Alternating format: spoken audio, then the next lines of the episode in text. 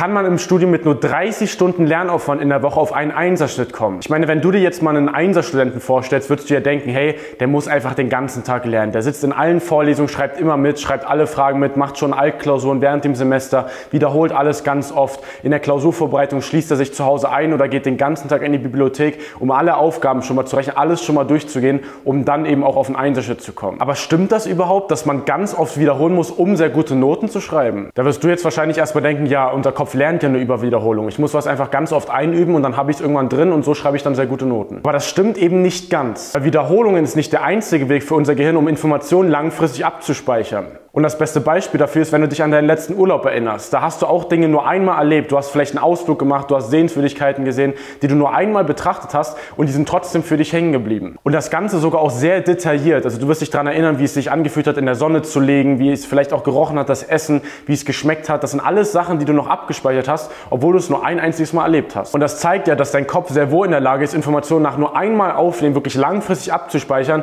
und das egal wie intelligent oder schlau man in einem Fach ist. Die goldene Frage, die man sich also stellen muss, ist, wie finde ich den Sweet Spot, dass ich eben auch mit dem minimalen Zeitaufwand möglichst effizient lerne, das nur so oft wiederhole, wie es mein Kopf auch wirklich braucht, dass es eben aber auch langfristig hängen bleibt. Und der erste ganz, ganz wichtige Punkt ist dafür, dass du dir wirklich eine klare Uni-Routine aufbaust. Eine Uni-Routine bedeutet, dass du im Kalender wirklich konkret dir eingetragen hast, was du wann und wie oft wiederholst. Weil für unseren Kopf ist es immer sinnvoller, wirklich über einen langen Zeitraum immer wieder eine Wiederholung einzubauen, als alles kurz vor der Klausurenphase zu machen. Und das willst du durch eine Uni-Routine über die gesamte Vorlesung Vorlesungszeit schon vorbeugen, dass du schon weißt, wie du die Vorlesung für dich abarbeitest, wann du auch nochmal den Stoff von den vorherigen Vorlesungen nochmal wiederholst, um möglichst auch schon während der Vorlesungszeit schon die ein oder andere Wiederholung reinzubekommen, dass du dir das nicht alles erst für die Klausurenphase aufschiebst. Weil dort wird es dann immer nur sehr stressig werden, wenn du dort nochmal ganz viel für dich durchgehen musst und eigentlich merkst, ey, ich habe jetzt noch einen riesen Berg vor mir, dann wird das nie klappen, dass du mit einem moderaten Zeitaufwand auch wirklich auf die Top-Noten kommst. Und das Ganze auch nochmal zu veranschaulichen, musst du dich mal daran erinnern, wann du das letzte Mal dein Lieblingsessen gegessen hast. Wenn du jetzt sagst, Pizza ist mein absolutes Lieblingsessen, Lieblingsessen,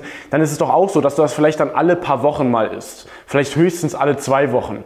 Wenn ich jetzt aber sagen würde, hey, du isst jetzt mal die nächsten vier Tage morgens, mittags, abends Pizza, wirst du mir sagen, ey, nach dem zweiten Tag hängt mir das absolut zum Hals raus. Da hast du dann zu oft wiederholt in einem zu kurzen Zeitraum, dass dein Kopf damit dann eben nichts anfangen kann. Und genau das gleiche passiert auch in der Klausurenphase, wenn du auf einmal in einem kurzen Zeitraum den Stoff ganz oft wiederholen musst. Das heißt, für unser Gehirn ist es viel, viel effizienter und auch nachhaltiger, wenn du über einen langen Zeitraum immer wieder wiederholst, wie du es ja auch bei deinem Lieblingsessen machst, alle paar Wochen eben mal und nicht alles in einem kurzen Zeitraum. Jetzt habe ich ja natürlich vorhin schon gesagt, es kommt nicht nur auf die Wiederholungen an, sondern es kommt auch darauf an, dass du wirklich gehirnoptimierte Lernmethoden für dich nutzt. Und die wichtigste Änderung, die du dort für dich dann einbringen kannst, ist, dass du aufhörst, für dich stichpunktartige Zusammenfassungen zu schreiben. Weil solange du in der Vorlesung einfach nur alles runterschreibst, was der Professor macht, das vielleicht im Nachhinein nochmal durchliest oder irgendwie noch vervollständigst, aber dann einfach immer Unmengen an Seiten voll mit Notizen hast, dann schreibst du immer sehr, sehr viel auf. Es wird aber sehr wenig im Kopf hängen bleiben und dann hast du in der Klausurvorbereitung auch nochmal immer ganz viel, was du nochmal überhaupt sichten musst, was du nochmal durchlesen musst,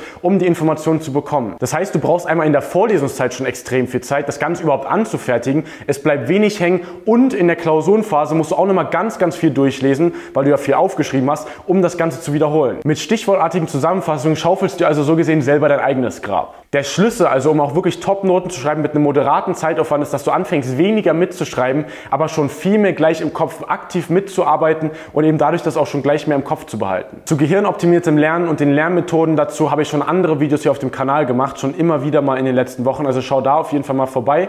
Aber das ist eben einer der wichtigsten Punkte, dass du anfängst, für dich auch erstmal zu verstehen, dass du weniger schreiben musst, damit mehr im Kopf gleich hängen bleibt, damit du in der Klausurvorbereitung nicht nochmal ganz viel von vorne anfangen musst. Und wenn du diese zwei Punkte für dich wirklich kombinierst, also eine Uni-Routine hast, wo du klar drinstehen hast, was du wann und wie oft wiederholen musst und dann auch noch weißt, wie du das Ganze lernst, dass du weniger einfach das Ganze nur mitschreibst, sondern mehr wirklich im Kopf gleich behältst, dann kannst du auf jeden Fall auch schaffen, auf einen Einserschnitt im Studium zu kommen und das mit einem moderaten Zeitaufwand, wo dich deine Kommilitonen fragen, hey, wie hast du das Ganze überhaupt lernen können? Und wie du das Ganze in ein ganzheitliches System, in eine Lernstrategie umsetzen kannst, wie du Schritt für Schritt im Studium vorgehen musst, dass du eben am Ende wirklich auf einen Einserschnitt kommst mit einem moderaten Zeitaufwand. Damit haben wir uns die letzten Jahre beschäftigt und wenn du dann noch mal mehr erfahren willst, wie das Ganze auch für dich funktionieren kann, dann kannst du dich mal sehr gerne unter dem Video für eine Lernanalyse bei uns eintragen. Da schauen wir uns mal genau deine Situation an, geben dir schon konkrete Tipps mit, was du für dich umsetzen kannst, um auch in der nächsten Klausurenphase bessere Noten mit weniger Aufwand zu schreiben.